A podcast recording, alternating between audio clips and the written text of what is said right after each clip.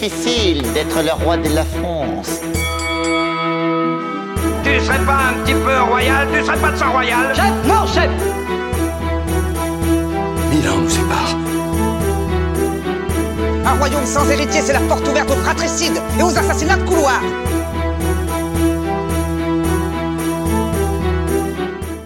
Bienvenue à toutes et à tous dans le quatrième épisode de Super Joute Royale, le format du podcast Passion médiéviste qui classe les rois de France siècle par siècle. Avec moi aujourd'hui, en fait, j'ai ma Dream Team parce que j'ai toujours avec moi donc Ilan. Bonjour Ilan. Salut. Donc tu es le fan numéro un des Carolingiens et dans cet épisode, on va voir que tu vas pouvoir déchaîner toute ta fureur. On a toujours avec nous Justine. Salut. Donc doctorante à Paris 1. Et on a toujours avec moi, en face de moi sur la table, on a Guillaume. Bien le bonjour. Donc tu es chercheur associé au GRIS, donc pas le grill, mais groupe de recherche en histoire. Tout à fait. Petit rappel sur comment fonctionne ce format de Super Joute Royale. Donc en toute mauvaise foi et subjectivité, mais aussi en s'appuyant sur des faits, nous attribuons des puntos au roi de France, un peu à la poudlard dans Harry Potter, et selon leurs bonnes et mauvaises actions, on va les classer du plus utile au plus boulet d'entre eux. Et avant de nous plonger dans le 9e siècle, petit flashback sur ce que nous avions dit sur le 8e siècle. Previously on le 8e siècle. C'est un mérovingien, il n'a donc aucun pouvoir. C'est faux. La différence entre un mérovingien et un ficus, c'est que le ficus, au moins, il fait de l'air. On notera quand même que Charles Martel et les Carolingiens sont de sale type. Eh ben attention, préparez-vous au règne le plus mérovingien des règnes mérovingiens. Ouais, alors est-ce qu'on peut faire un point repousser les Arabes à Poitiers parce que quand même là ça va pas du tout. Hein. Excuse-moi, c'est quand même un gros bourrin de sa mère. Donc, qu'est-ce que fait Charlemagne? Il va enrichir le royaume, mais d'une force. Il est en lien avec le calife donc abbasside qui est au Moyen-Orient et ils échangent des lettres, ils échangent des cadeaux diplomatiques. Et accessoirement, c'est quand même le seul roi de France que je connais dont euh, le règne a été chanté par Christopher Lee dans un album de métal. Et si ça, ça rapporte pas 3000 puntos, je ne suis pas d'accord. Et toc, remontons si barre, Lothar. Donc avant de se plonger dans les rois du 9e siècle, Justine, est-ce que tu peux nous faire un petit point sur le contexte historique du 9e siècle? Alors oui, bien sûr, le 9e siècle, c'est un siècle extrêmement euh, foisonnant en termes d'événements. Le 9e siècle, c'est donc à la fois la période de naissance et de déclin, voire d'effondrement de l'Empire carolingien. Euh, L'Empire carolingien en tant que tel naît avec le siècle, puisque Charlemagne est sacré empereur en 800. Et ensuite, euh, on considère la fin de son règne et euh, le début du règne de son fils, Louis le Pieux, comme une période de, euh, d'apogée de l'Empire carolingien. Ensuite, cependant, à partir de, du milieu du 9e siècle et même avant, ça devient beaucoup plus compliqué, puisqu'il y a à la fois des guerres civiles en interne avec les fils de Louis le Pieux, dont le sport préféré est littéralement d'aller taper sur leurs petits frères pour essayer de leur piquer leur royaume, avec plus ou moins d'efficacité. Et en même temps, des attaques venues de l'extérieur, des attaques vikings, des incursions vikings, qui arrivent donc du nord, euh, de, euh, de Danemark euh, et de Suède principalement, et qui déstabilisent totalement l'Empire.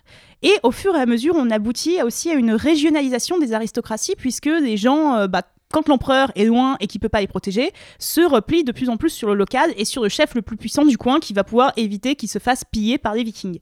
Et tout ça va aboutir à la fin à un morcellement de l'Empire et à l'émergence de nouveaux royaumes, et notamment des royaumes qui ne seront pas dirigés par les Carolingiens. D'accord, merci beaucoup Justine pour ce point. J'espère que du coup ça pose bien pour les auditeurs le contexte.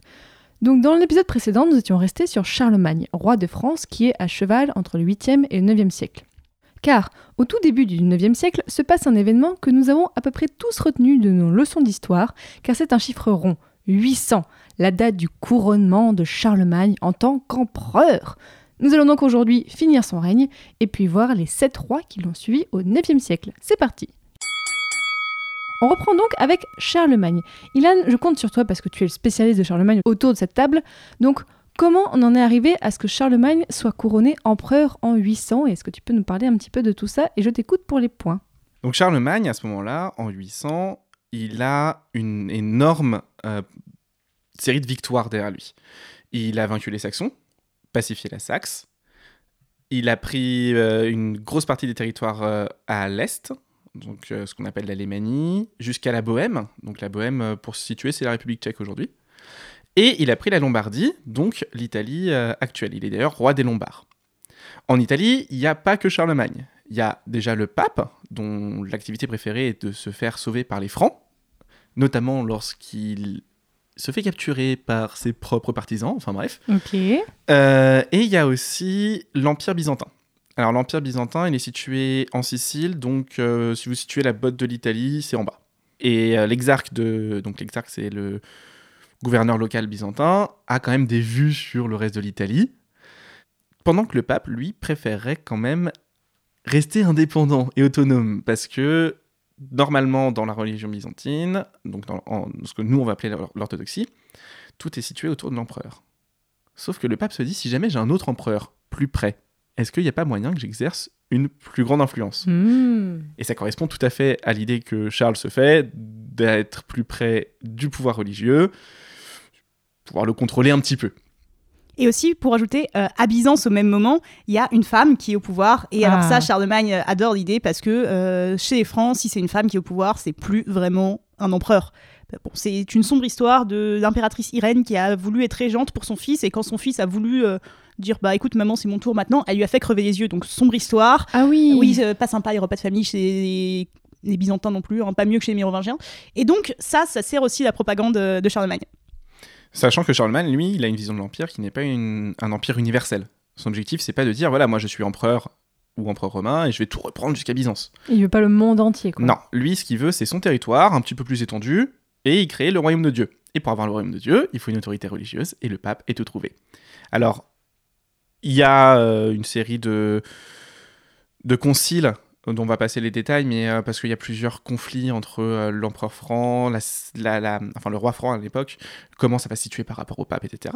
Toujours est-il que en 800, il se fait couronner, et je veux insister sur la date, c'est le 25 décembre. 25 aujourd'hui- décembre. Voilà, donc à partir du moment où vous avez écouté ce, ce podcast, vous ne fêtez plus Noël, vous fêtez le couronnement de notre empereur. Merci. Et il se fait couronner où? Et ben, il se fait couronner directement à Rome, Ah bah oui. par les simple. mains du pape. Donc là, on lui met des points pour ça. On est d'accord Oui, C'est quand même mais- un très très très bon move d'avoir Bon move, oui, mais quand même, il s'est fait avoir par le pape. Ah bon parce qu'il voulait poser la couronne lui-même sur sa tête en disant qu'il avait sa propre autorité. Et finalement, le pape a réussi à, à feinter et à poser, lui, le pou- le- la couronne sur la tête de Charlemagne, Oh, histoire de dire c'est moi le chef, c'est pas toi. Et le biographe de euh, Charlemagne nous dit que Charlemagne était vraiment très, très, très, très énervé après. Et ça va même un petit peu plus loin parce qu'apparemment, il essaye de faire changer les, les modalités en fait, de couronnement de l'empereur pour son fils, et de telle sorte que ce soit l'empereur lui-même ou son héritier qui se mette la couronne lui-même pour vraiment contrecarrer les affaires du pape. Il était vraiment vexé. ça, va dur, ça va marcher avec Louis Ier. Bon, après, par contre, ça va être abandonné. Mais il est vraiment vexé de ne pas avoir pu se mettre lui-même la couronne sur la tête. Quand même. Donc ça fait quand même pas mal de points tout ça. Oui, c'est pas pour une histoire de couronnement. euh, il a quand même. euh, Enfin, c'est le premier empereur qui règne en- dans ce qu'on appelle aujourd'hui la Gaule. Enfin, à l'époque, on l'appelle encore la Gaule. D'ailleurs, c'est dans les titres de Charlemagne. euh, depuis l'Empire romain, depuis la chute de l'Empire romain. On lui met combien de points alors pour ça Allez, allez 50 Ah bah oui, minimum. Et je propose d'instaurer, à chaque fois qu'on a un nouvel empereur, en France, en tout cas en Francie, on a qu'à lui rajouter euh, 20 25 points. Non On- S'ils réussissent jusqu'à leur mort à maintenir l'em- le- l'Empire, pourquoi pas? Oui, mais après, si on est couronné empereur et qu'on meurt trois mois après, c'est facile aussi.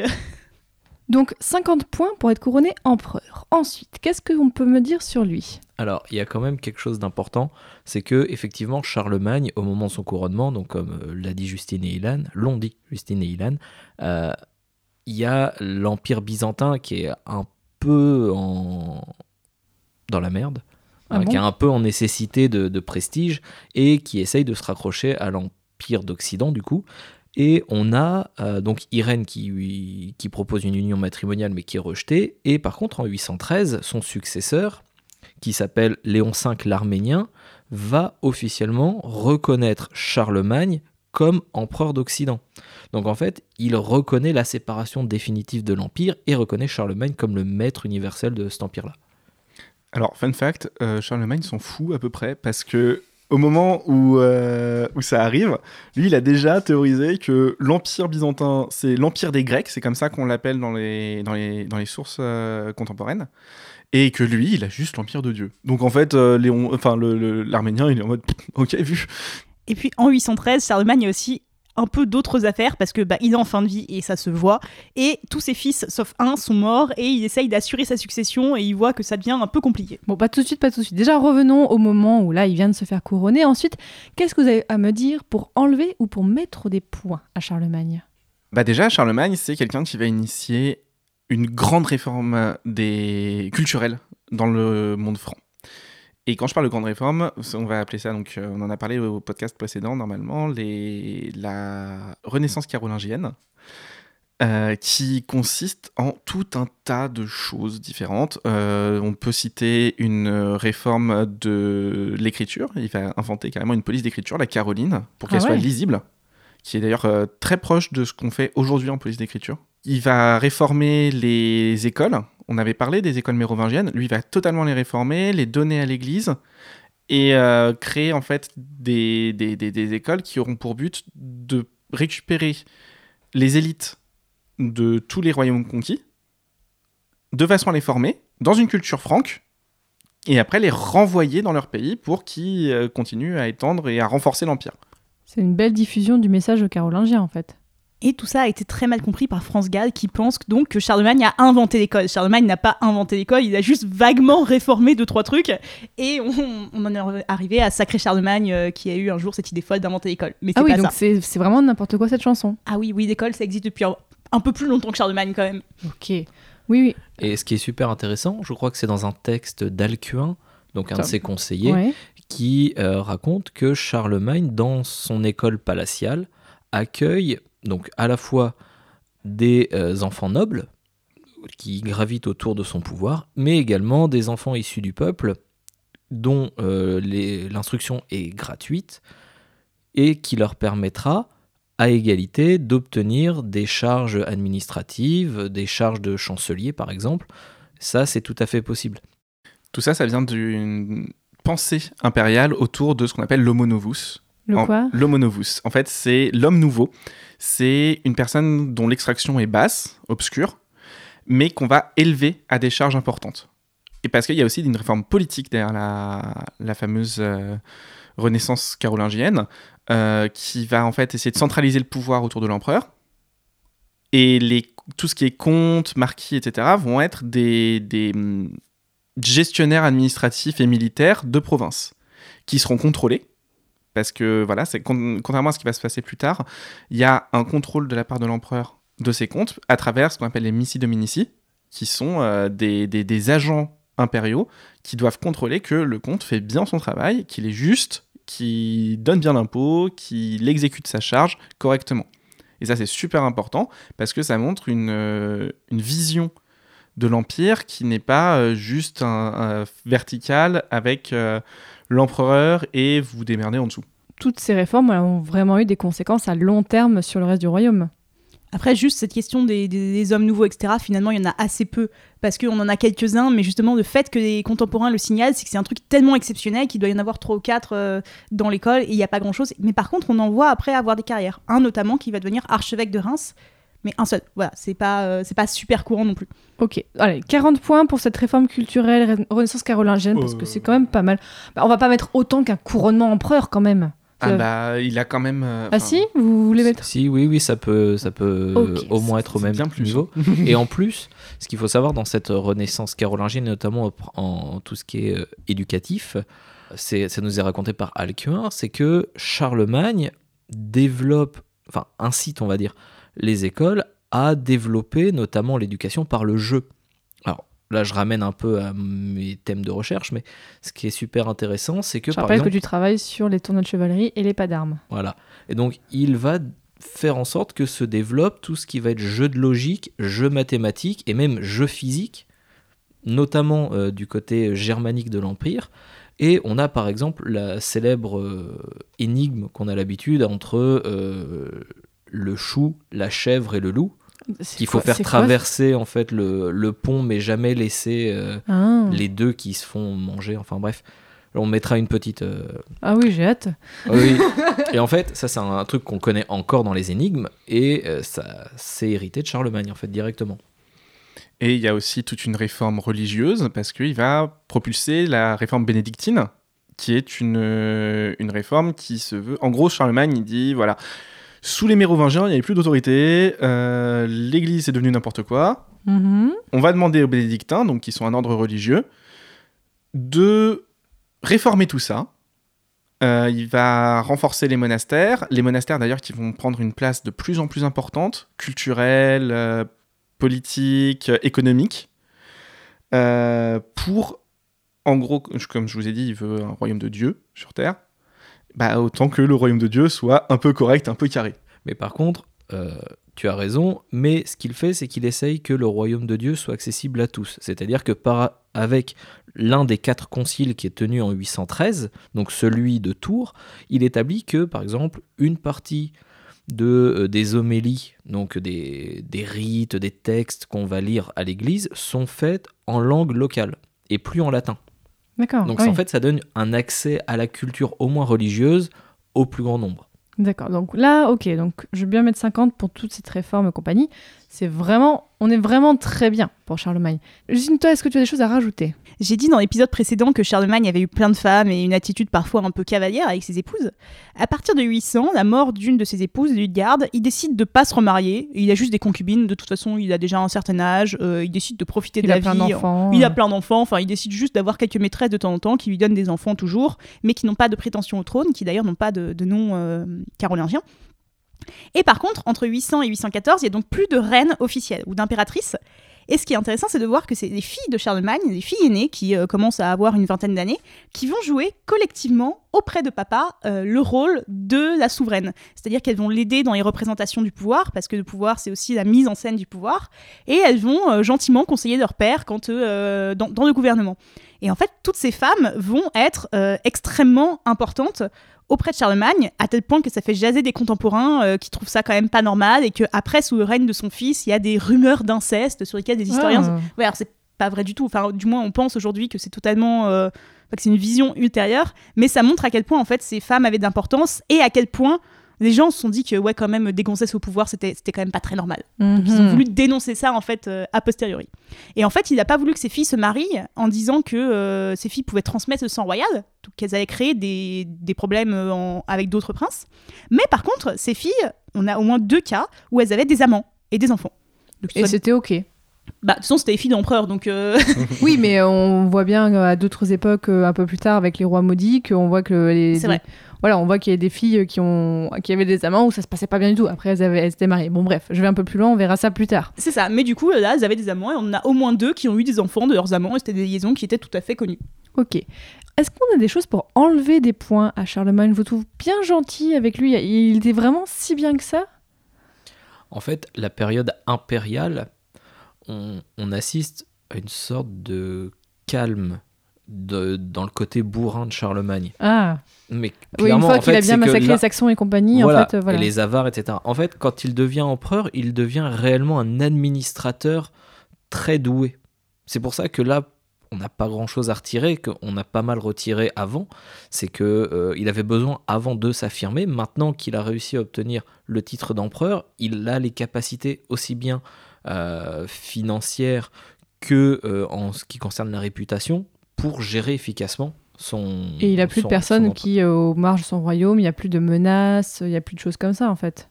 Bah, sur les menaces, on est dans un contexte qui commence à être difficile euh, pour la Francie parce que les attaques vikings se multiplient Oh On les, a des vrais vikings? et des vrais vikings. Ah, Et ça a commencé euh, au début du règne de Charlemagne, ça s'intensifie et on arrive dans, on va commencer à entrer dans la période où, sont- où elles sont le plus intenses. Et le problème, c'est que le pouvoir carolingien a beaucoup de mal à faire face parce que la façon dont l'armée est organisée, par levée, ce qu'on appelle l'ost, ne permet pas d'intervenir assez rapidement face aux vikings. ok, on va en parler avec les autres rois. Bon, je précise juste qu'au niveau euh, politique militaire, effectivement, c'est difficile de lever une armée pour Charlemagne. Par contre, il a l'intelligence de euh, placer en fait des postes, front, des pas frontières, des postes de garde le long des côtes, qui, va dé- qui vont défendre en fait les, les contours euh, maritimes de l'empire, ce que euh, son petit-fils Charles II ne fera plus. Et c'est à partir Ah. de là où ça va vraiment poser problème. D'accord. Et en fait, euh, oui, tu disais qu'on n'avait rien à dire de méchant sur Charlemagne, mais ce qui se passe, c'est qu'à partir du moment où il est couronné empereur, il a plus vraiment d'ennemis.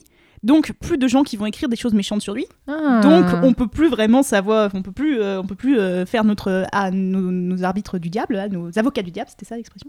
Et euh, aussi après tout- tous les descendants de Charlemagne vont dire mais quand même, hein, grand papy c'était un mec bien. Ouais, nous on fait de la merde, mais grand papy qu'est-ce que c'était bien. Donc on a avance dans le temps, plus on a de sources positives sur Charlemagne, sauf une ou deux qui disent qu'il est en train de cramer aux enfers. Mais c'est assez. euh, Pourquoi en train de cramer aux enfers? À cause de toutes ces femmes et tous les, ouais, il y, les a- y a de massacres? ça. et- oui, il y, a- il y a de ça. Il me semble que c'est en partie ça. Et puis c'est- alors en fait, c'est dans un contexte très particulier de dénonciation d'autres empereurs après, mais c'est c'est assez marginal finalement ces dénonciations de Charlemagne à cette époque-là. Donc là, vous venez de lui rajouter 100 points. Donc Charlemagne, j'ai bien fait mes comptes, on en est à 230. Ok. Euh, Ilan, tu voulais rajouter encore des points, c'est ça? Bah, juste pour revenir sur la série de fortifications, des, des points stratégie, parce que ça demande quand même beaucoup d'efforts et une euh, grande connaissance, une fine connaissance des points faibles euh, de la Francie et des points forts des Vikings, qui notamment, chose totalement impensable euh, pour l'époque, leurs bateaux peuvent aller de la mer au fleuve et remonter les fleuves. C'est un point, c'est un point tactique majeur pour les Vikings parce qu'ils n'ont pas besoin de transporter leurs bateaux. Ils ont juste à remonter et euh, ils arrivent dans des villes comme Paris, par exemple. Mais ça, on verra Oui. ça plus tard. Ok, donc plus 10 points pour la stratégie défensive. Donc, est-ce qu'on est bon là sur Charlemagne?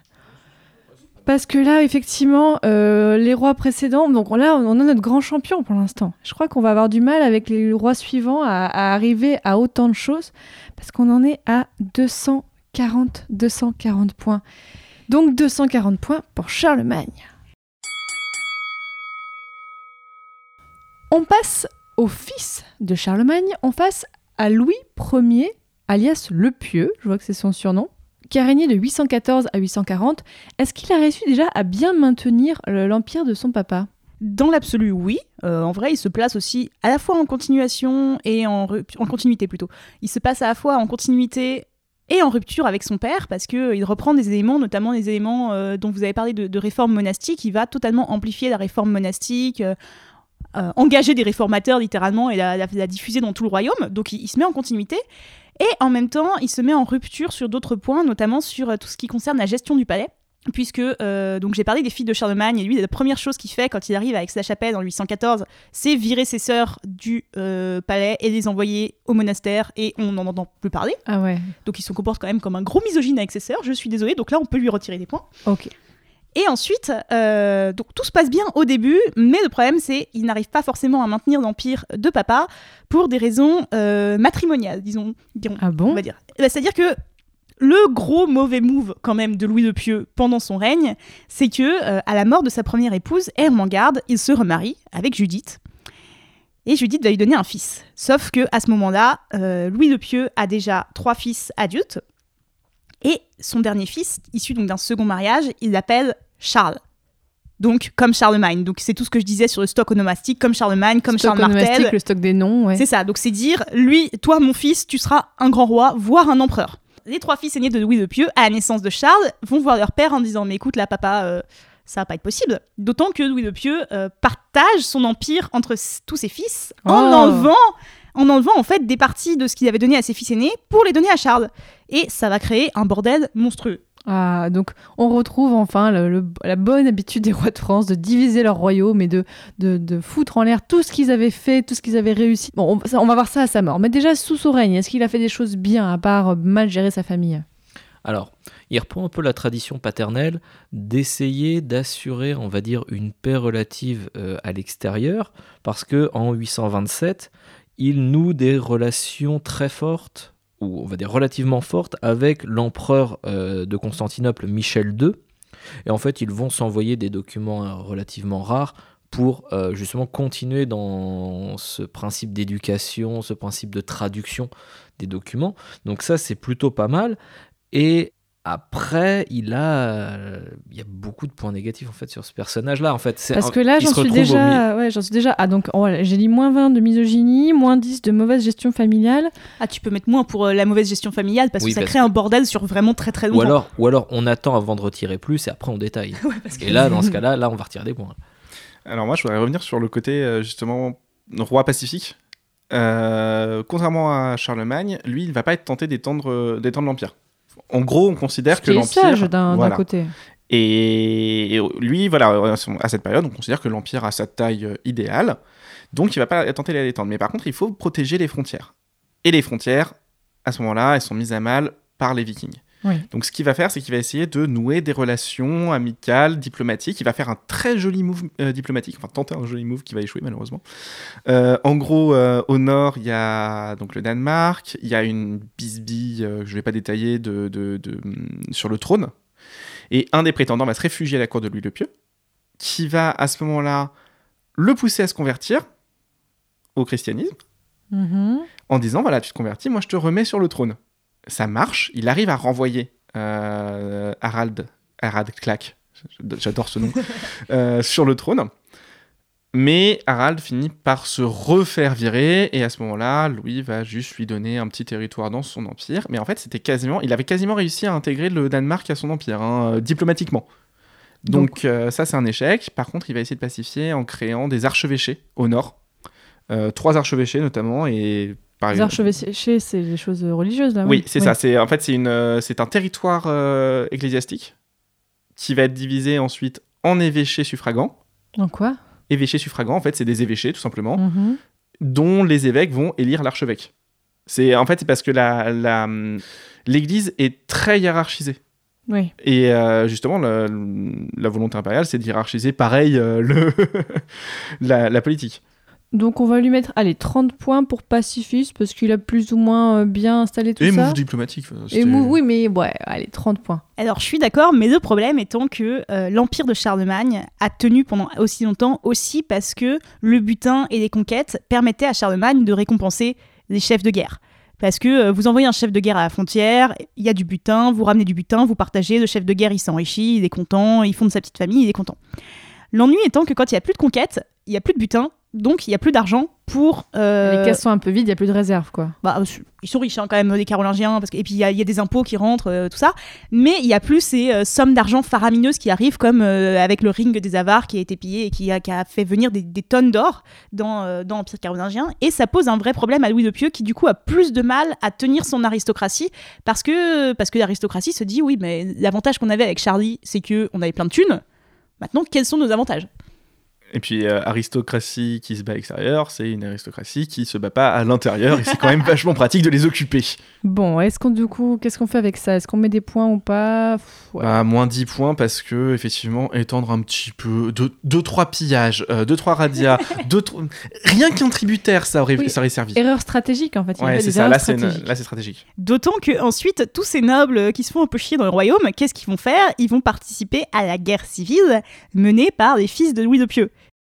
Oh. Parce que les fils de Louis de Pieux, notamment l'aîné qui s'appelle Lothaire, dit à son père que le petit frère là c'est pas normal, donc il se constitue ses propres partisans. De toute façon, il est considéré comme l'héritier de son père, donc voilà.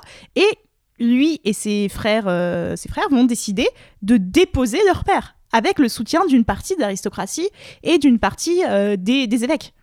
Donc le fait que euh, l'aristocratie soit en partie mécontente de l'empereur va complètement se retourner contre lui. Mhm. Donc je vois ce que vous disiez sur la mauvaise gestion. Là, il va vraiment une mauvaise gestion.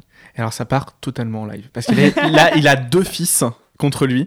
Euh, en fait, il va y avoir deux guerres civiles, une en 830, une en, en 833. La première de 830 va se régler assez facilement parce que Louis le Pieux, il a une énorme armée qui peut lever assez facilement contre des princes qui n'ont pas beaucoup d'hommes derrière. Par contre, celle de 833, c'est n'importe quoi. Il se fait vaincre et il va Par ses propres fils Par ou par euh, l'aristocratie Ouais. bah, qui sont soutenus par l'aristocratie quand même derrière, une partie de l'aristocratie. C'est ça qui est important parce que il va quand même être capturé.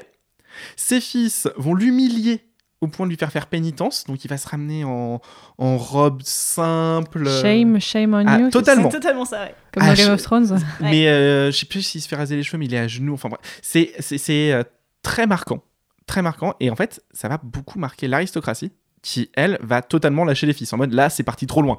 Ah oui. Et résultat, bah, lui est restauré et c'est au fils euh, de, de, de, de dire très bien, on a chié. Quel et- bazar. Ah, mais c'est. euh, Mais par contre, c'est intéressant qu'il soit restauré par l'aristocratie, que l'aristocratie ne supporte pas que euh, qu'il se fasse humilier, parce que ça veut dire qu'il y a quand même une légitimité. En gros, l'aristocratie a été en mode bon, c'est pas bien, c'est pas gentil de retirer les, les terres de ses héritiers. En revanche, faut pas non plus déconner, ça reste l'empereur. On est encore loin des, des, des Mérovingiens quand on traînait une reine de France par un cheval et tout ça. Là, c'est Eh maintenant, on a vraiment plus d'honneur. Et puis en plus, se révolter contre papa, dans l'idéologie carolingienne, c'est aussi se révolter contre Dieu. Donc au bout d'un moment, les soutiens des fils de Louis Pieux disent ouais, là, là vraiment, vous avez déconné, faut, faut arrêter là, c'est plus possible. Donc finalement, il est remis sur le trône par l'aristocratie. Et après? Lui, en fait, il est remis donc sur le trône en 835 et en 837, il y a son fils, un de ses fils, donc qui s'appelle Pépin, qui meurt. Oh. Du coup, il procède à un nouveau découpage de l'empire entre ses trois fils restants, ce qui continue de créer des problèmes on et le- le, notamment Charles. On a un Charles, On un a Charles, Louis et, et un Lothaire. Ok. En fait, Lothaire, euh, lui, c'est l'héritier. Charles obtient tout ce qui est à l'ouest de la Meuse, en gros, et euh, Louis, lui, c'est tout ce qui est la Germanie. Voilà. Et euh, ce nouveau découpage, plus euh, quelques manipulations de la part de l'impératrice Judith à- auprès de Lothaire, font que euh, Louis le Germanique exprime un mécontentement réel auprès de son père et commence à lever une armée. Louis le Pieux, donc le papa, lève une armée et meurt. Ah, Voilà, il meurt en 840, euh, comme ça. Mais je voudrais revenir juste sur le partage de l'Empire à chaque fois qu'il a procédé à, à cet événement-là, ça a toujours posé problème, et notamment en 817, en fait, on a un de ses neveux qui n'est pas content, il s'appelle Bernard. Et le problème, c'est que Bernard est un petit peu virulent, l'autre, c'est pas un fragile, hein, le loulou, c'est pas un fragile. Qu'est-ce qu'il fait? Il fait crever les yeux de son neveu. ah ouais. Le neveu meurt deux jours après. Oui, ça, ça Et- fait mal. Louis, il est quand même. euh, il s'en veut un petit peu. Bon, il attend quand même 5 ans avant de faire une pénitence.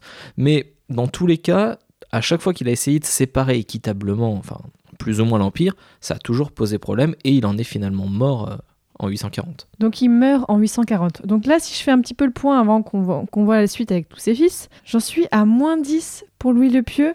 Sans doute un mérovingien. Non, mais c'est ça. Bon, là, j'ai. En vrai, je pense qu'on pourrait encore lui enlever des points après tout ce qu'on a dit. Bah, en fait, c'est lui, c'est l'inverse de Charlemagne. Il a vraiment souffert de la comparaison avec son père. Tous les historiens après ont dit que quand même euh, il avait mal géré. Alors après, maintenant, les historiens reviennent là-dessus en disant que c'était aussi euh, peut-être un peu plus compliqué que ça. Mais n'empêche qu'il a souffert de cette comparaison avec son père qui a fait tout tellement bien que lui à côté, il apparaît un peu comme un raté. On a oublié un truc. Mhm. Bah, il est empereur. Est-ce qu'on ne mettrait pas des points parce qu'il est C'est empereur? vrai, c'est vrai. Il est empereur. Oui, enfin, il est couronné empereur du vivant de son père. Il a juste à rester empereur et à rien faire. Et même ça, il a du mal quand même. On Ouais, parle des alors- Mérovingiens qui ont réussi à... Ouais, ok, allez, donc je lui rajoute donc plus 25 parce que empereur. Bah Mais- ouais, c'est la classe. Ouais, mais je crois qu'il est encore en négatif parce que là, du coup, Parce que je- c'est un bolos. j'ai un petit peu fait mon calcul. On en est à moins 5. On en est à moins 5, même avec ses points d'empereur. Donc, bon, Louis Ier, désolé, ton, père était vraiment trop fort, moins 5. On continue avec Charles II le Chauve, donc si vous avez bien suivi, le fils de Louis Ier, c'était un peu le dernier là que en le nommant Charles, il a un peu tout cassé, donc le petit-fils de Charlemagne. Donc pourquoi en fait c'est Charles II qui est considéré comme le successeur de son père? Bah, En fait, c'est pas le successeur, c'est à la mort de euh, Louis de Pieux, l'empire est partagé en trois euh, entre euh, Charles le Chauve et ses grands frères, donc Lothaire et Louis de Germanique. Ça se passe très mal, très très mal. Deux des frères, enfin Louis de Germanique et Charles le Chauve mettent une peignée à Lothaire euh, dans ces cas à Fontenoy en 842, ce qui calme un peu Lothaire, et ils arrivent à peu près à se mettre d'accord en 843. C'est le fameux partage de Verdun. Ah, celui dont on voit toutes les cartes. Quand je cherche des cartes ça. pour illustrer le site, à chaque fois je tombe que sur cette carte, ça m'énerve. Je vois C'est exactement ça. Et en fait, euh, à l'est de, de l'Empire, on va avoir Louis de Germanique, qui, comme son nom l'indique, est en Germanie. À l'ouest, on va avoir Charles le Chauve, donc celui qui nous intéresse, parce que nous, comme on est plus centré sur ce qui deviendra plus tard le Royaume de France, c'est le seul qui est sur cette partie. Et au milieu, on va avoir Lothaire, qui euh, paraît un peu pris en sandwich entre ses deux frères, ce qui est pas très malin, mais en même temps, il a Rome et il a Aix-la-Chapelle. Donc symboliquement, comme c'est lui qui est empereur, qui a le titre d'empereur, c'est vachement plus classe. Ok, donc Charles le Chauve, comment il s'en sort au milieu de tout ça? Il s'en sort très mal. En tout cas, juste après le traité de Verdun, on va dire que malheureusement pour lui, il y a une succession d'ennuis qui lui tombent sur le coin de la tronche. Il faut savoir que, alors on a parlé de Charlemagne qui a fortifié les, les contours maritimes de l'Empire. Lui, du fait qu'il était en train de se bastonner avec les frangins, bah, en fait, les postes de garde sont désertés parce qu'il a besoin de mobiliser l'armée. Et le problème, c'est que, en fait, c'est un peu un mauvais tacticien. Ah, Alors, ça commence en Bretagne. Bon, la Bretagne a toujours posé problème jusque-là, hein, il y a toujours eu des problèmes. hein, pour- Ils essayent de nous faire croire que le Queen Yaman c'est comestible. hein, Il y a un moment où Tu bon, te faut calmes, tu te calmes. Alors tu vas te calmer direct. hein. Donc, alors, il faut savoir que en Bretagne, à ce moment-là, éclate une révolte de la part de Nominoé, donc le souverain breton, qui ne reconnaît pas du tout l'autorité de Charles. En 845, Charles, il est défait à la bataille de Ballon. Le Maine. On peut déjà lui enlever euh, moins 10 points. Attends, parce attends, attends, Ah, attends, ah, ça ah arrive, ouais, ça ah ouais. En 849, les Bretons mènent des raids dans le Maine, dans l'Anjou et dans le Poitou, et vont s'emparer de Nantes et de Rennes. Donc voilà. On a en 851 le successeur de Nominoé qui s'appelle Erispoé. Ouais, J'aime bien les noms. Oui, ils sont jolis. Qui euh, bat Charles à la bataille de Janglan. Encore? Oui, oui, oui, oui, oui. Et donc, alors là, c'est là où c'est fort, c'est qu'il y a le traité d'Angers, et Erispoé obtient officiellement les comtés de Rennes et de Nantes. C'est-à-dire qu'à ce moment-là, Charles perd du territoire par rapport à la Bretagne. Et donc là, Nantes est en Bretagne. Oui, mais Nan- Nan- Nantes, historiquement, est en Bretagne. Voilà. C'est la mais- capitale des ducs de Bretagne. Merci, merci parce Je que moi, prie. je passe mon temps à me battre avec les gens qui disent que Nantes n'est pas bretonne. Merci. Ok.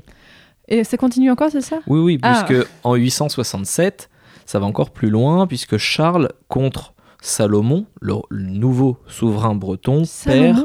Ouais, perd l'Avranchin et le Cotentin. En gros, pour ceux qui savent pas où c'est, c'est euh, la Normandie, toute l'espèce de bout de terre qui remonte jusqu'à Cherbourg. En gros, c'est ça. Voilà. Donc là, on en est que pour la Bretagne. Donc euh, on va dire euh, moins 30 points parce que là pour la Bretagne? Oui. On est d'accord autour de la table? Oui. Ouais. J'aime pas les Bretons, hein, je préviens. C'est les ennemis des Carolingiens donc je comprends. Alors, s'ensuit les Normands. Alors, je ne dis pas viking, on dit viking depuis tout à l'heure, mais c'est un abus de langage puisque Vic en nordique, c'est euh, un comptoir commercial et c'est aussi une expédition commerciale. Donc, viking, c'est celui qui participe à ça. Et en fait, les raids vikings à la base sont des expéditions commerciales qui généralement tournent mal.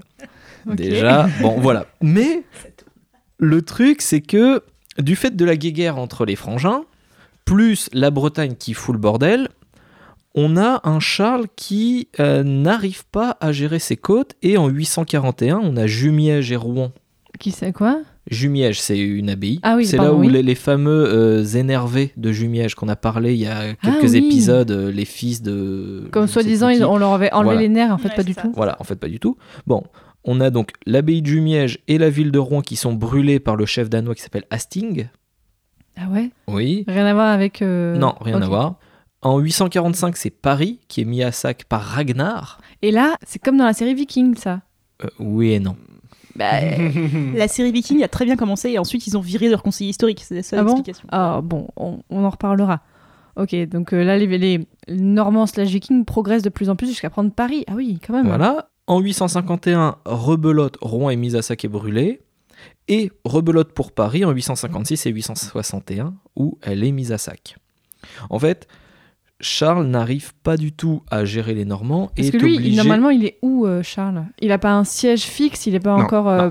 La cour est encore itinérante. Après, euh, globalement, les Carolingiens se fixent dans le royaume franc historique, enfin dans, le- dans les terres carolingiennes euh, historiques.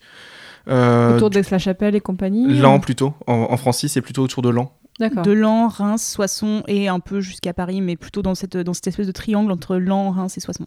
Ok, donc c'est quoi la conclusion de toutes ces Bah, en fait, invasions euh le truc, c'est que Charles est obligé de payer de fortes sommes d'or pour espérer avoir la paix. C'est ce qu'on va appeler le Danegeld. En fait, le Danegeld, c'est un impôt nordique ou normand hein, qui euh, fait en sorte que les terres conquises, etc., doivent payer pour avoir la paix, en gros. En gros, c'est un tribut qui doit être payé. Et on va se rendre compte par la suite que les Normands demandent souvent et euh, voient leur requête acceptée par les rois et par les empereurs. Donc comme ça, ils s'enrichissent, ils repartent, ils reviennent ils recommencent. Mais entre-temps, ils n'ont pas réussi à, je sais pas, à se défendre contre ces Vikings. En fait, ils sont vraiment aussi. euh, Bah, en fait, comme je disais, le système militaire carolingien fait que c'est quasiment impossible de se défendre contre les Vikings. Euh, L'armée se lève en Nost, il faut un appel euh, du seigneur Donc déjà, il faut envoyer les messagers, rassembler les hommes. Il faut Pas très réactif, quoi. Voilà, c'est ça. Euh, en plus, les campagnes militaires ne peuvent se faire normalement que après l'hiver, pour des raisons euh, de ravitaillement. Et il y a un autre problème, c'est qu'on n'a pas le droit de mobiliser les hommes, enfin les, empereurs n'ont pas le droit de mobiliser les hommes trop longtemps. Sauf que au même moment qu'il y a des attaques vikings, il y a des révoltes dans le sud, dans Septimanie, à Toulouse, en Auvergne. Donc il va falloir que Charles mobilise ses troupes, et il peut pas les mobiliser pour contrer les révoltes, Et, il a pas ensuite ouais. remonter, remonter euh, ça va, c'est juste pas possible. Donc, et puis le problème, c'est que les Normands, bah, ils attaquent ponctuellement, de façon rapide. Ils savent très bien où attaquer et quand attaquer. C'est pour ça qu'on pense, euh, c'est Baudouin qui. qui Et comme ils passent par les fleuves et tout ça, ils arrivent pas trop à les contrer de cette façon. euh.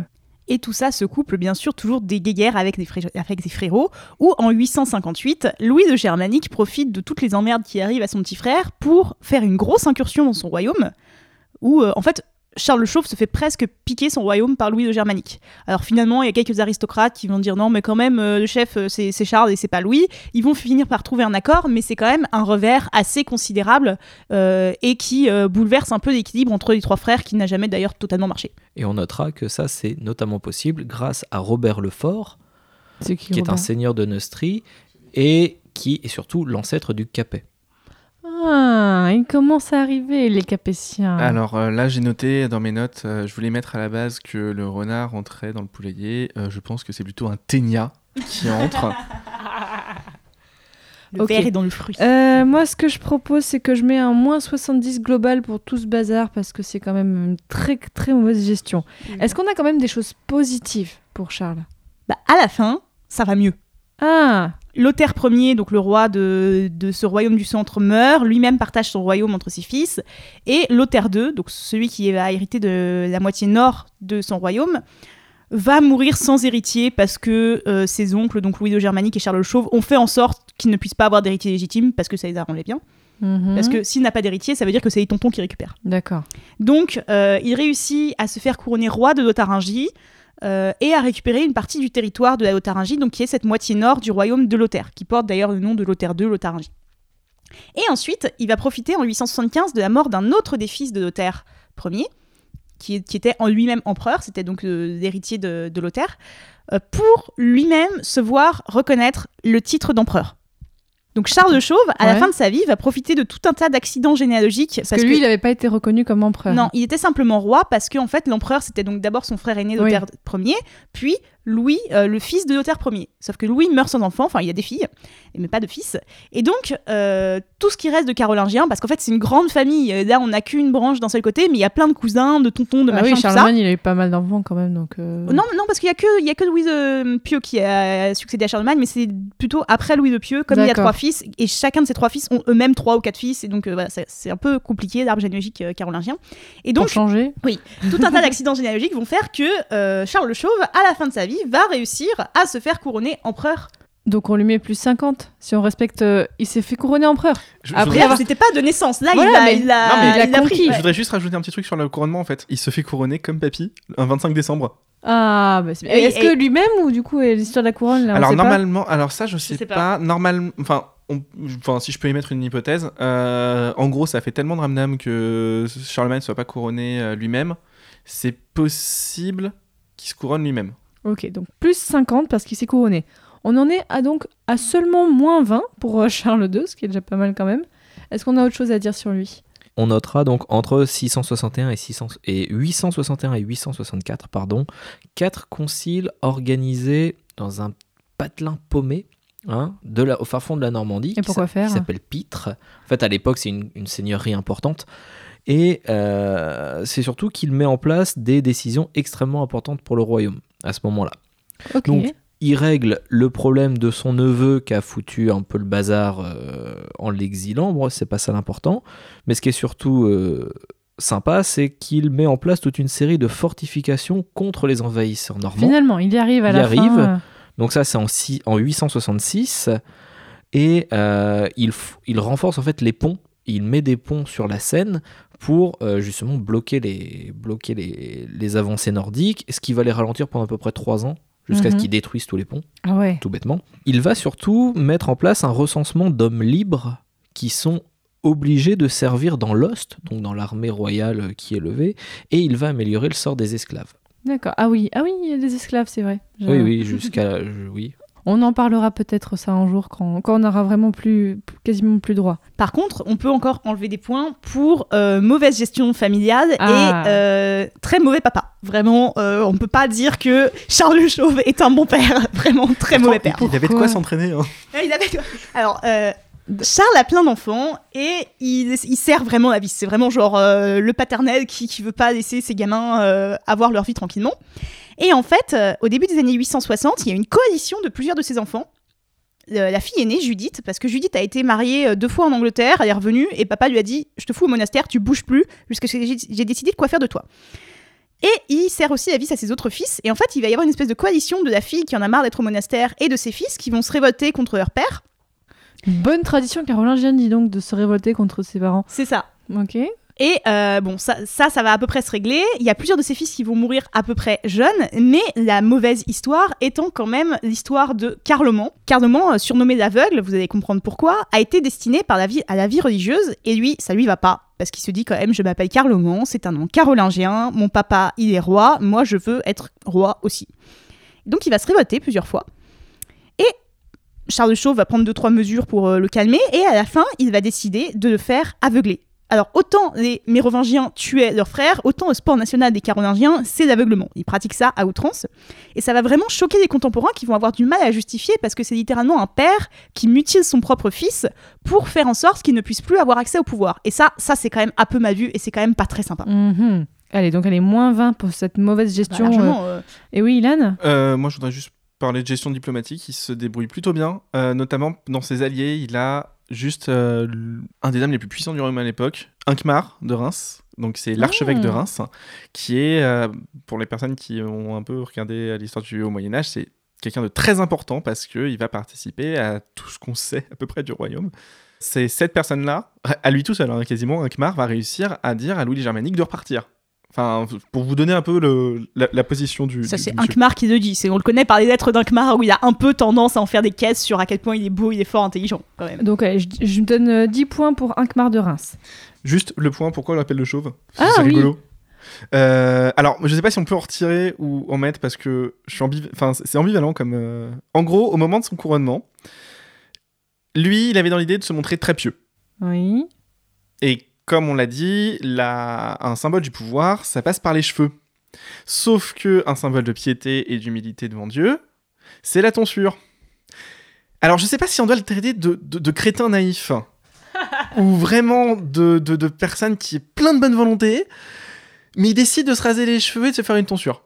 Donc en fait, il est pas chauve du tout. C'est juste que le jour de son couronnement, alors que tout le monde arrive avec des vœux jusqu'aux épaules, lui, il arrive avec une tonsure. Donc c'est pour ça que ce- il a eu ce surnom, euh, d'accord. Bah, je sais pas. Moi, Moi, personnellement, je trouve je ça drôle, moi, ouais, comme surnom. moi je mettrais plus 10 parce que c'est mignon, tu vois, genre il a vraiment essayé et en fait il est juste un peu con. Ouais, moi je trouve ça mignon, Ouais, mais par contre, en fonction de comment est-ce qu'il a effectué la tonsure, s'il a coupé le côté, mais Ouais, pas derrière, pas, ça on fait une coupe mulet du coup. hein. Donc, tu vois, si c'est une coupe mulet, finalement, on, on enlève. La tension mulet, faut voir ça. Allez, moi je lui mets 10 points parce que voilà, il a fait un petit effort capillaire. Malgré tout ça, on finit quand même à moins 20 pour Charles II et c'est bien triste. On continue avec Louis II le Bègue, encore un surnom très sympathique, qui était donc un fils de Charles le Chauve. Mais j'ai pas tout à fait compris qu'est-ce qui s'est passé, comment ce fils se retrouve sur le trône. Moi, personnellement, je l'appelle Louis II le mérovingien. Hein Clairement. Merci. Alors, il se retrouve, il se retrouve sur le trône par la force des choses parce que ses frères meurent, etc., etc. Alors, je- moi, je lui mettrais les points, mais pour chauvinisme normand, hein, euh, Mhm. parce qu'il est né à Louviers, qui est en Normandie. On voilà. va pas commencer Non, à mettre rigole. des points, voilà. Euh, un truc qui est, alors, qui est bien, mais pas trop, c'est qu'il est marié en 862 à Ansgarde de Bourgogne. Oh, Ansgard. Alors le point négatif, c'est qu'il y a une rumeur selon laquelle il l'aurait enlevé dans une abbaye. Ah merde. Ça, Bon, ça le fait pas trop. Ça se fait souvent ça quand même. Oui, voilà. Non, et puis bon, on dit enlever parce que ça se fait pas de dire qu'elle a rompu ses vœux. Elle, elle prononçait pas de vœux en plus en fait. La plupart du temps, c'est juste on les mettait là en attendant de voir ce qu'on allait en faire. Donc elles ont pas vraiment prononcé les vœux. mais Elle avait de l'intérêt cette, cette Ansgard Bah oui, parce qu'elle va lui donner quand même cinq enfants. Ah oui, c'est pas mal. hein. Donc Louis III et, Carlom- et Carloman qui seront euh, rois à leur tour, mais aussi, et alors là c'est le petit plaisir personnel, trois filles qui Mhm. s'appellent donc Gisèle, Hildegarde et Hermantrude. Hermantrude. Là, parce qu'en fait, encore Gisèle, c'est un nom encore actuel. Hildegarde, oui, Hildegarde, c'est pas. Et Hermantrude. Hermantrude, oui, mais ah. Hermantrude, il y en a une un petit peu plus haut qu'on a parlé tout à l'heure, euh, donc ça, reste, ça fait partie du stock de noms euh, habituels. Et euh, surtout, un truc, un truc positif, c'est qu'avec Louis de Saxe, un seigneur euh, de l'Est, il signe un accord qui va confirmer la séparation en deux de la Lotharingie. Lui, il va en garder une partie, l'autre en garde une autre partie. Mhm. Donc ça, c'est plutôt habile politiquement, c'est-à-dire qu'il consolide son pouvoir quand même. C'est Oui, à peu près il- la seule chose bien qu'il va faire, mais... Ok, bon, moi, je vois pas trop de points à mettre pour tous ces ces enfants. Oui, Justine, est-ce que tu as. En revanche, il fait quelque chose aussi qui est nouveau. C'est totalement. euh, quand il se fait couronner, quand il arrive au pouvoir, il prête serment. Il prête serment euh, aux ecclésiastiques. Il, il jure de respecter leurs règles. Et il jure aux aristocrates de ne rien changer. Donc de préserver une sorte de statu quo. Et c'est euh, extrêmement intéressant parce que c'est les fondements d'une royauté un peu plus contractuelle où en fait euh, le roi reconnaît que les grands du royaume, parce que les ecclésiastiques sont aussi des grands du royaume, euh, ils font partie de la même famille que les nobles, ont une part au gouvernement. Et ça, c'est une idée qui va être extrêmement importante pendant au moins 150 ans après. Donc là, ce qui est bien, c'est que dès le début de son règne, il reconnaît direct le pouvoir des autres nobles. Moi, je pense on peut lui mettre allez, 10 points pour ça. Il a bien réussi à se mettre d'accord avec tout le monde. Ouais, mais il faut voir le contexte. Euh, à ce moment-là, il y a une révolte au nord, les Sarrasins au sud. Ankmar lui dit de toute façon, tu vas rien pouvoir faire là. euh, les armées de ton père, elles sont avec le cadavre.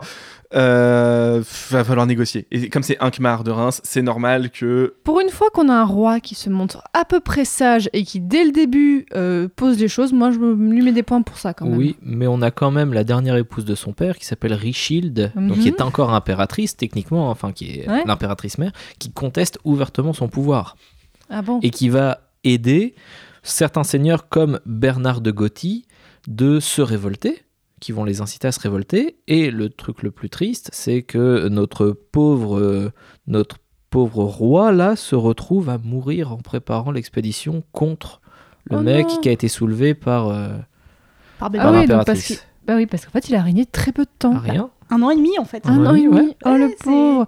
Et pourquoi le bègue? Parce qu'il était bègue. Ok, tout C'est simplement. tout simplement parce qu'il avait des difficultés à s'exprimer et Oh. euh, c'est aussi pour ça que son pouvoir était contesté, c'est parce qu'il n'arrivait pas publiquement à s'imposer en tant qu'empereur. On lui donne des points à En Neuville-Long-du-Bas tant que roi. Ça fait longtemps qu'on n'a pas donné Allez, des points à allez. Neuville-Long-du-Bas. Et, c'est un trait euh, caractéristique des fils de Charles de Chauve. On en a un autre qui était boiteux, en fait. Euh, ils avaient sans doute plus. euh, qu'est-ce des- qu'il a fait, genre le chauve? Ouais, Bah, Vraiment pas, le mauvais euh, père de A à Z, quoi. Bah, c'est pas de sa faute si ses enfants sont un peu handicapés. C'est pas pour le coup. euh, Oh, il il en rien. 14, attends. euh. Ah, vrai, il y en a beaucoup, mais. à l'inverse de Charlemagne, il les répudie pas, lui. Oh Ouais, bah on voit le résultat.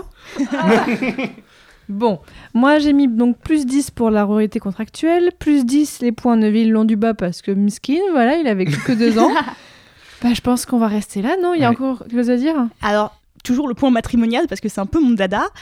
Il, après, après, en fait, il doit répudier en se garde à la demande de son père, machin, tout ça. Et donc, il se remarie et il a un fils issu d'un autre mariage. Mhm. Ça, si vous avez à peu près écouté toutes les conneries qu'on a racontées avant, ça rappelle des trucs. En général, ça se passe mal quand ça se passe comme ça. Ah, bah oui. Sauf que, comme il meurt en 879, sa femme est encore enceinte. Et donc, l'enfant qui naît et qui sera Charles euh, de Simple, Spoiler. spoiler, voilà, j'anticipe un peu. euh, bah, il va rendre votre ticket de trône avec plus ou moins de succès. Enfin, ça aurait pu mal tourner s'il avait vécu plus longtemps. On va voir ça. Donc on finit à plus 20 pour le Louis II. C'est quand même mieux que son père et que son grand-père. Voilà, alors que lui n'a vécu que deux ans. On continue avec Louis III. En fait, là, on va voir plusieurs fils de Louis de Lebègue. Oui, il est quand même très fort. On continue Louis III. Donc, qu'est-ce qu'on a à dire sur lui? Je t'écoute. Alors, moi, j'ai un gros point positif à lui donner. Ah. c'est que donc Louis III doit faire face, ainsi que son frère et ses descendants, aux euh, continuelles invasions normandes. Et c'est l'un des rares qui va réussir à vaincre les Normands à Secours en Vimeux, D'accord. donc c'est en Picardie, On les embrasse. qui donne... non mais surtout, ce qui est intéressant, c'est qu'il donne lieu à une chanson, la Ludwig-Lied, D'accord. c'est la chanson de Louis qui raconte comment est-ce qu'il a tué des milliers d'envahisseurs nordiques et surtout c'est que cette chanson là se transmet jusqu'en Scandinavie. Hmm. Donc il a quand même une réputation Donc, De, allez, 10 euh, points de bonne réputation. ouais. euh, ouais. quand même. On commence bien. Et puis stratégique aussi, parce que pour réussir à faire une bataille rangée contre une armée importante de Normands, faut se lever de bonne heure. Faut vraiment savoir quand est-ce qu'ils vont arriver. Et On a vu que par précédemment, ça avait été un peu plus compliqué. Ok, plus 10 parce que lui, il a réussi à battre les Normands. Enfin, on en a un.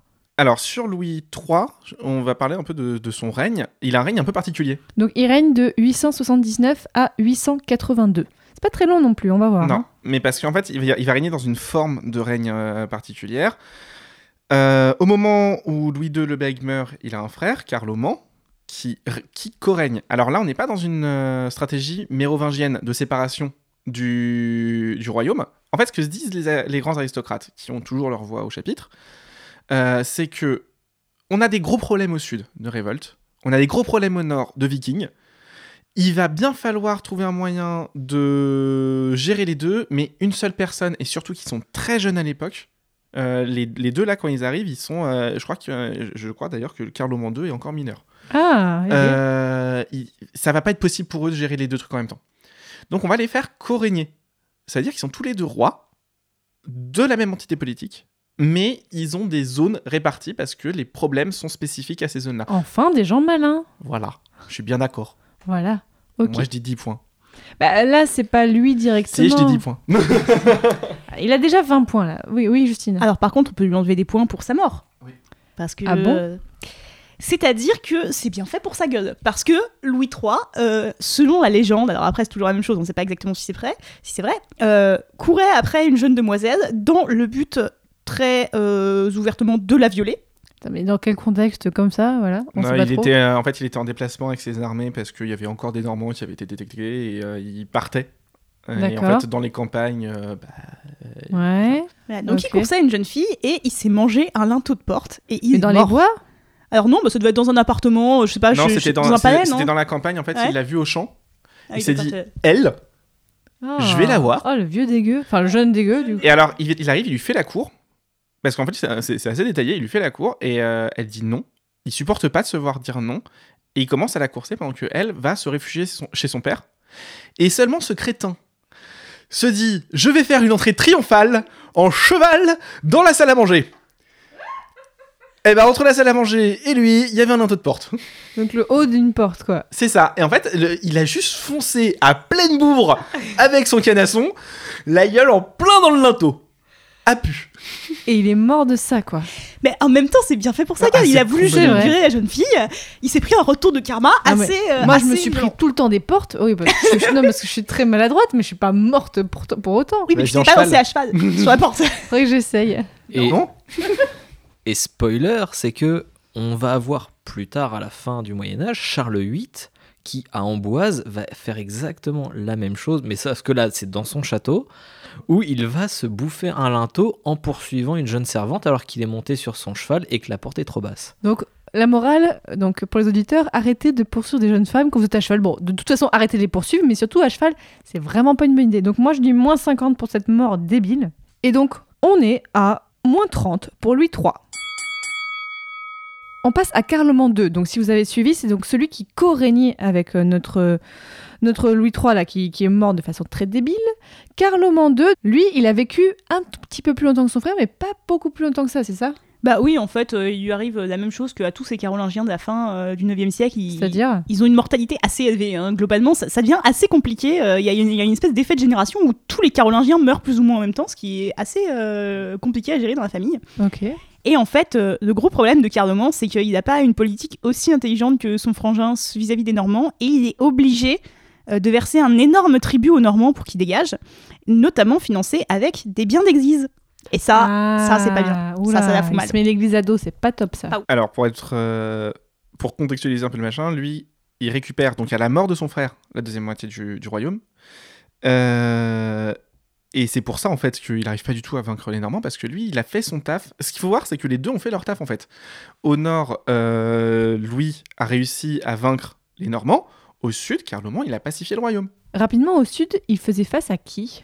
Toujours les mêmes, Septimanie, Toulouse, Auvergne, c'est une zone, euh, euh, non pas Aquitaine, euh, Bourgogne je crois, c'est une zone en fait qui se révolte énormément à ce moment-là. D'accord. Donc en fait, quand il récupère le tout, il se trouve un petit peu dépassé. Et puis surtout, il a, à la mort de son père, Louis de Bègue, euh, il y a un type qui s'est déclaré roi en Provence. Ah oui. Qui, qui a dit non, mais voilà, les Carolingiens, ils sont bien gentils, mais là, euh, on en a marre des Carolingiens, c'est moi le roi. Ici en Provence. Donc il, il doit aussi lutter contre ce type qui s'appelle Boson et qui initie une tradition de, euh, de révolte contre les rois. Et je note juste qu'il se marie avec la fille de Boson qui s'appelle Angèle Berge. Angèle Berge. Et surtout, on va en parler à la fin, mais la mort, la mort de ce type de Carloman II, elle est comme son frère, elle est épique. Mais, mais là, en termes de points, du coup, qu'est-ce que je fais? Bah euh, si, bah on- le truc c'est qu'on peut lui en mettre autant qu'on peut lui en retirer, parce Ah. qu'on peut facilement mettre 20 points pour avoir vaincu euh, Boson parce que c'était très important, mais per- Enfin, 10 points, non, je pense qu'on peut lui retirer que 10 points pour, euh, pour les Vikings, parce que, enfin, ramener toute son armée, parce qu'à ce moment-là, au moment où il est couronné, euh, il est couronné, enfin, il, il reprend le nord en 82, la bataille qu'il perd, c'est en 83. Si on reprend ce qu'on disait sur euh, le Vélost, il avait pas le temps. Donc, euh, 10 points, parce que, bah, au bout d'un moment, c'est... Les Vikings, c'est juste pas de bol, c'est une... c'est un fléau, en fait. En fait, c'est comme dans les jeux vidéo. Ça revient tout le temps, tu peux rien y faire et tout. C'est ça. ça- ok. C'est des PNJ super relous, quoi. Ah, mais hyper relou. Mais euh, au point que, mais enfin vraiment, c'est le royaume finit appauvri. Euh, les rois n'ont plus de légitimité parce qu'ils n'arrivent pas à faire contre. Enfin, c'est c'est une catastrophe les Vikings. C'est vraiment, euh, c'est pas pour rien qu'on les ait- que- que- que- qu'on considérait que c'était un- une punition divine. Ah oui. Voilà, j'ai l'impression qu'en fait, Carloman, est-ce qu'on met juste zéro point sur son règne Il a rien à dire? Je- Moins 10 points quand même, c'est pour sa mort. Ah, Alors, alors, vas-y, On est en 884, je Ouais. recontextualise. On est en forêt. Toute la cour part à la chasse. D'accord. Et d'un coup d'un seul, donc on, on chasse le sanglier, bien évidemment, et d'un coup d'un seul, un de ses vassaux lui donne délibérément un coup de pique. Un un- il le plante, en fait, Ouais. tout simplement. La blessure s'infecte et il meurt à 17 ans. Ah merde. Ah, Voilà. Mais pourquoi il s'est fait, pourquoi il s'est fait piquer par son, par son. Parce qu'il y a pas mal de mécontentement suite aux tribus. Donc c'est un euh, assassinat. Il s'est fait assassiner. Non, alors non. Non, non, non, il s'est fait blesser, après ça s'est infecté. C'est pas de la faute du mec. Ah, c'est meurtre avec préméditation. Ah non, parce qu'il est pas mort sur le coup. Ok, bon, mais là, on, on- bah, juste, il, il pouvait rien faire. Là. Euh, C'est pas une mort débile, il est juste mort. euh, Là, il pouvait rien faire. Il initie une longue tradition de mecs qui vont mourir au Xe siècle, notamment euh, en forêt pendant la chasse. D'accord. Bon, Ouais, bah, D'ailleurs, ça, ça pue un peu le complot, mais. euh, ouais, bah, tu disais ça pour les Mérovingiens aussi. Hein. Bon, écoutez, moi, je vous propose, on met juste zéro à Carloman II. Tu dis qu'il est mort piqué, voilà. Alors moi, je voudrais juste si- signaler un truc, c'est que Ouais. pour des mecs qui ont des règnes hyper courts, même là, on a quand même vachement de trucs à dire. C'est vrai. Tout le monde peut pas en dire autant. Non, mais attends, euh, on... C'est un problème de source. c'est un problème d'archives, évidemment. oui, bien euh. évidemment, bien Non, évidemment. mais oh. Non, mais On y croit. c'est normal qu'il y ait plus de sources au 9e siècle que quelques siècles avant. Enfin, on sait. Alors dis ça au 10 siècle. Attention, on ne s'attaque pas au Xe siècle. On passe à Charles III le Gros. Alors Charles III le Gros, là je vous invite vraiment à aller voir sur le site passionmedivis.fr pour l'arbre généalogique, parce que jusqu'à présent c'était plutôt simple, mais en fait là on revient à une autre branche, on revient donc au cousin de Louis II le Bègue. Alors pourquoi on revient à cette branche-là? Il s'est passé quoi? Bah, en fait, comme, euh, comme je disais, Louis euh, le Bègue a eu plusieurs fils. Il a eu trois fils, dont un qui est né euh, après sa mort. Sauf que Charles le Simple, donc le petit dernier qui n'est pas mort comme ses deux frères, il est trop jeune. Il est trop jeune pour régner. Et comme vous avez dit aussi, c'est un peu la dèche de Carolingiens à la fin du 9e siècle. Genre, ils sont tous morts. Il y a une espèce d'épidémie de Carolingiens. Il n'y avait plus personne. Et donc, on va faire appel à un fils de Louis germanique. Donc, en gros, pour simplifier, c'est un cousin, quoi. C'est la branche germanique euh, des Carolingiens. Il est déjà empereur, il a le titre d'empereur. On se dit, de toute façon, on a vu comme c'est le bordel. Autant lui donner le territoire. Bah écoute, voilà. euh, lui, il a l'air sympa. Allez, euh, allez, Charlie, viens par ici. Hop, t'es le roi chez nous. Voilà, c'est ça en fait qui se passe. C'est que c'est un peu compliqué de trouver un roi à ce moment-là. Donc lui il règne entre 884 et 896. Encore un règne court. Mais en fait, oui, mais il règne depuis 876 D'accord. en Germanie. Il est déjà roi de Germanie, il a récupéré plusieurs territoires, il a été empereur, ça va. Il est déjà bien installé, le gars. Et en fait, la, la courte entre guillemets durée de son règne en Francie va s'expliquer à la fin parce qu'il a des, tout un pro- une série de problèmes de santé. Oh. Mais alors, on va y venir. Tu sais pas Oh non, c'est débile. Ah, merde. Alors, donc en 884, il devient roi de Francie occidentale. Déjà on peut me mettre des points pour ça. Moi je trouve ça Alors, plutôt cool parce qu'il Il a est empereur, 25 points. Il est empereur. il a empereur. Allez bam, empereur, 25 points. C'est tellement facile. Le truc qui se passe, c'est que dans la généalogie, on a un souci.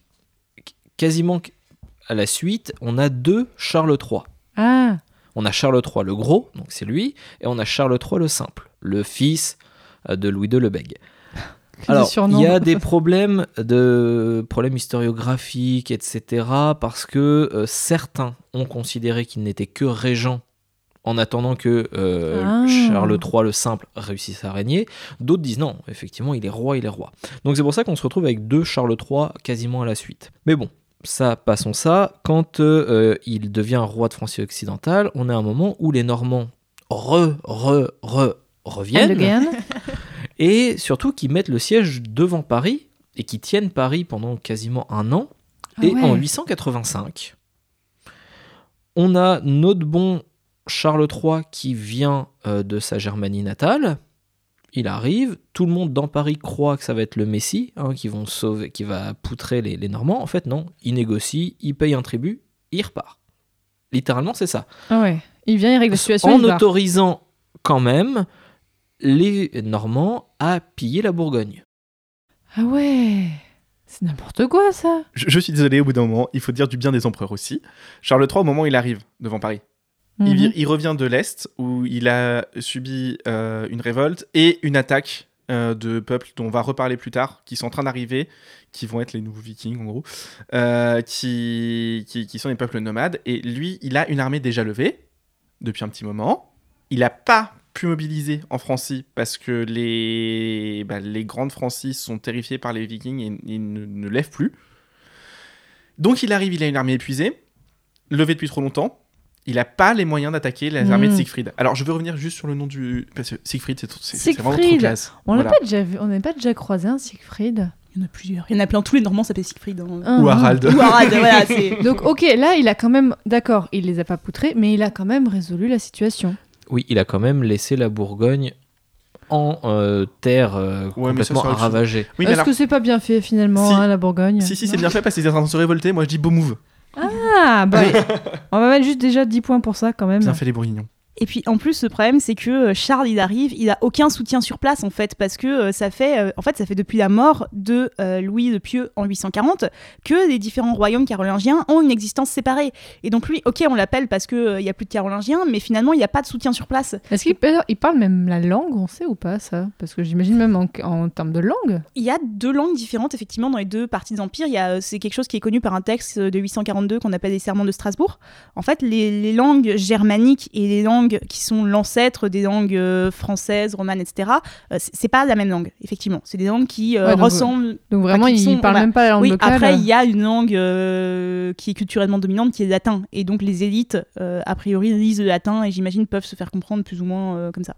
Ok. Qu'est-ce qu'on a rajouté sur Charles III le Gros? Alors, malgré le fait qu'effectivement, ce que ce qu'on dit Ilan et Justine est tout à fait juste, il n'empêche que dans Paris même, en fait, les, euh, ceux qui sont entre guillemets dirigés par le comte de Paris qui s'appelle Eudes, Ah oui. donc qui est un ancêtre aussi, en fait, qui est un Robertien, qui est, qui est un ancêtre de- du Capet. Oui, Pour c'est simplifier. C'est Le ça fils de. Robert Lefort. Voilà, c'est le fils de Robert Lefort. Euh, lui et tous ses soutiens se trouvent que c'est assez injuste parce que eux, ils ont tenu le siège pendant un an. L'empereur, de leur point de vue, arrive, paye et repart. Le truc, c'est qu'ils mettent en place tout un système de propagande, clairement, en disant que non, c'est pas normal, euh, c'est les, défenseurs qui devraient être récompensés. Et c'est pour ça qu'on va voir par la suite que Eudes, finalement, accède à la dignité royale. Mais je note juste qu'en février 887, Charles tente le super moite-moite. Quoi? Il tente le super moite-moite. En gros, il a des migraines, il a euh, des crises un peu de folie, etc. C'est ça les problèmes de santé dont tu me parles. Voilà. Ouais. Et ce qu'il décide de faire, c'est de mettre en place une trépanation.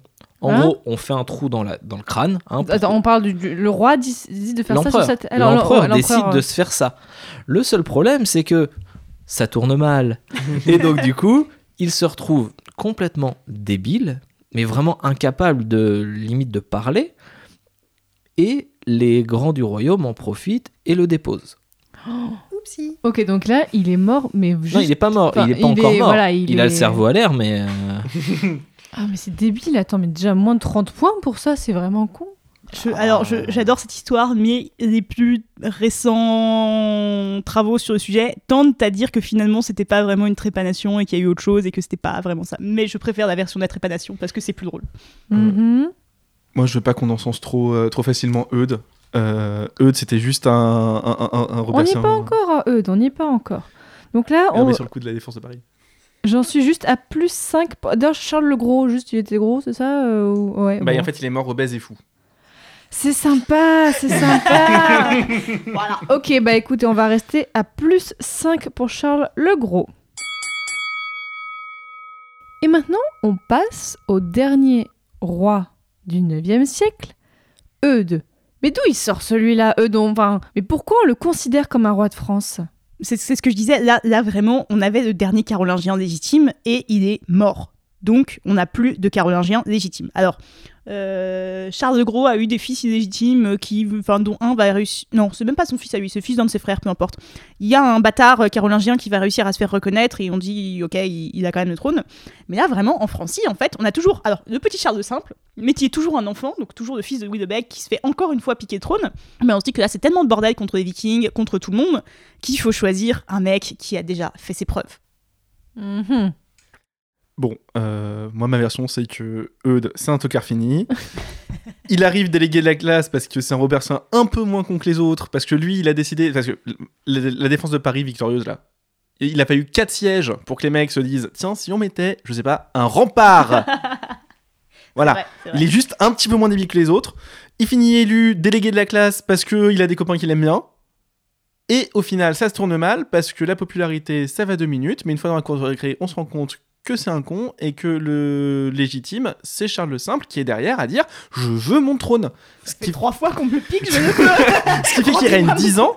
Et pendant 10 ans, il va rien faire d'autre que de se battre contre un parti euh, carolingien légitime, légitimiste. euh, qui va essayer le légitimisme carolingien hein, c'est quelque chose euh, qui, qui, qui Mais va coup, essayer de ouais, Eudes, il a, il a été empereur hein, non, non, il n'a officiellement rien fait d'autre. Il, Il a- il ok. fait- il- il- en fait, il, il- il fait fonction, c'est tout. D'accord. Et on notera que euh, Eudes a été très fort pour critiquer Charles III du fait qu'il ait payé la rançon auprès des Mhm. Vikings. Mais le problème, c'est qu'il fait ça deux fois de suite. Il fait ça en 888 et en 892. C'est aussi pour ça en fait qu'il a une, une base de légitimité qui est quasi nulle parce que il fait exactement la même chose que ses prédécesseurs, mais le nom carolingien en moins. D'accord. Donc là, Eudes règne- règne quand même pendant 10 ans, jusqu'en 898. Oui, mais à partir de 893, le petit Charles de Simple, donc qui s'est fait bolosser 3-4 fois, à piquer le trône à chaque fois, euh, là je veux, je veux, non tu l'auras pas, ferme ta gueule, euh, finalement réussit à dire non mais maintenant c'est bon, je suis un grand, je suis un adulte, maintenant vous fermez vos gueules, c'est moi le roi. Et en fait il réussit à réussir à réunir suffisamment de euh, partisans pour se faire lui-même sacré en 893. C'est à quoi de, eux dit, ben là, là, les gars on a un problème, c'est-à-dire qu'on a deux rois pour un seul trône. Comment ça se passe? Donc il y a en fait ces deux rois qui sont en guéguerre et il finit par y avoir un accord parce que Eudes de toute façon est obligé de négocier parce qu'il n'a pas assez de légitimité pour faire autrement. Et comme Eudes n'a pas de fils, il finit par dire ok le jour où je meurs, ce sera toi mon héritier, Charles le Simple. Et c'est comme ça en fait finalement qu'à la fin de son règne, il arrive à trouver un espèce d'équilibre entre euh, les partisans carolingiens, les partisans d'Eudes, etc. Moi, je dis quand même, pour un mec qui n'avait pas de légitimité royale, il a réussi à régner 10 ans en ayant des gens qui étaient contre lui. Moi, je trouve c'est quand même pas mal fort. Je vais lui mettre 10 points juste pour ça. Voilà. C'est totalement arbitraire. Oui, Et c'est peux le principe de ce rajouter- podcast. Tu peux rajouter aussi des points parce qu'il est dans l'affiliation du Capet. Non, Ah. non, non, bah non. Bah non. Ah là là, oui. Non. Euh, juste, euh, bah, par contre, Eudes, il va mettre, résultat, deux trucs nouveaux en place. Euh, Mhm. Déjà, c'est le premier non carolingien depuis Charlemagne, sur la Francie. Et c'est le premier Robertien, ce qui va créer en fait une sorte de légitimité qui sera utile sur le siècle suivant euh, pour, euh, pour les successeurs. Ok, on va voir ça. Bah écoute, eux, de l'opportuniste, on va finir à plus 10. Rappelle-moi, il a fallu combien de temps pour qu'un carolingien s'impose dans la, dans la lignée mérovingienne? Il a fallu plusieurs siècles, alors qu'un robertien capétien a mis vraiment pas longtemps. Et oh, oh, oh, oh, oh. J'ai pas le droit de répondre là Ordalie Allez, octogone. Sans règle, close kebab.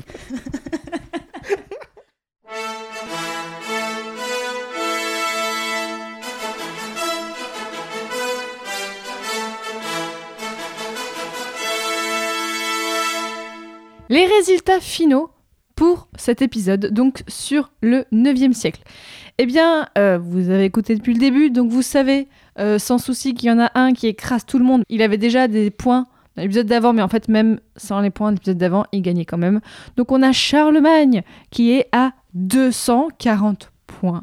Donc bravo, Charlie. Mais oh, arrête, toi. En plus, tu les aimes bien, les Carolingiens, faudrait savoir. Je préfère les Ottoniens. Juste à la deuxième place, on a quoi? On a non non mais c'est c'est ouf ça. On... à la deuxième place quand même pour cet épisode, on a Louis II parce que il a eu notamment des points Neuville Landuba. voilà. c'est pour dire où on en est. C'est vrai Euh, que les Carolingiens valent le coup. hein. Oui et ben et ben et sur la troisième place, on a Eudes parce que voilà. c'est n'importe quoi. Bon. C'est un complot. Autono-capétien.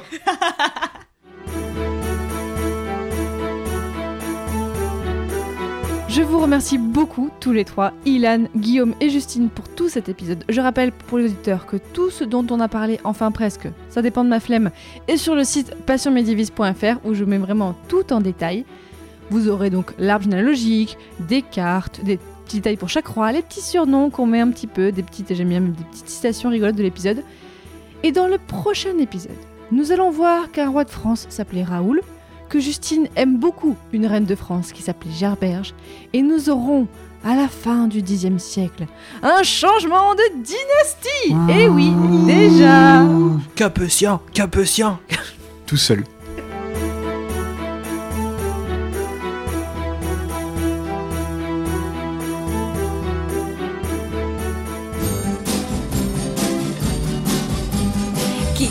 Cette idée folle un jour d'inventer l'école Qui a eu cette idée folle un jour d'inventer l'école? C'est ce sacré Charlemagne, sacré Charlemagne. De nous laisser dans la vie que les dimanches, les jeudis. De nous laisser dans la vie que les dimanches, les jeudis C'est ce sacré Charlemagne, sacré Charlemagne.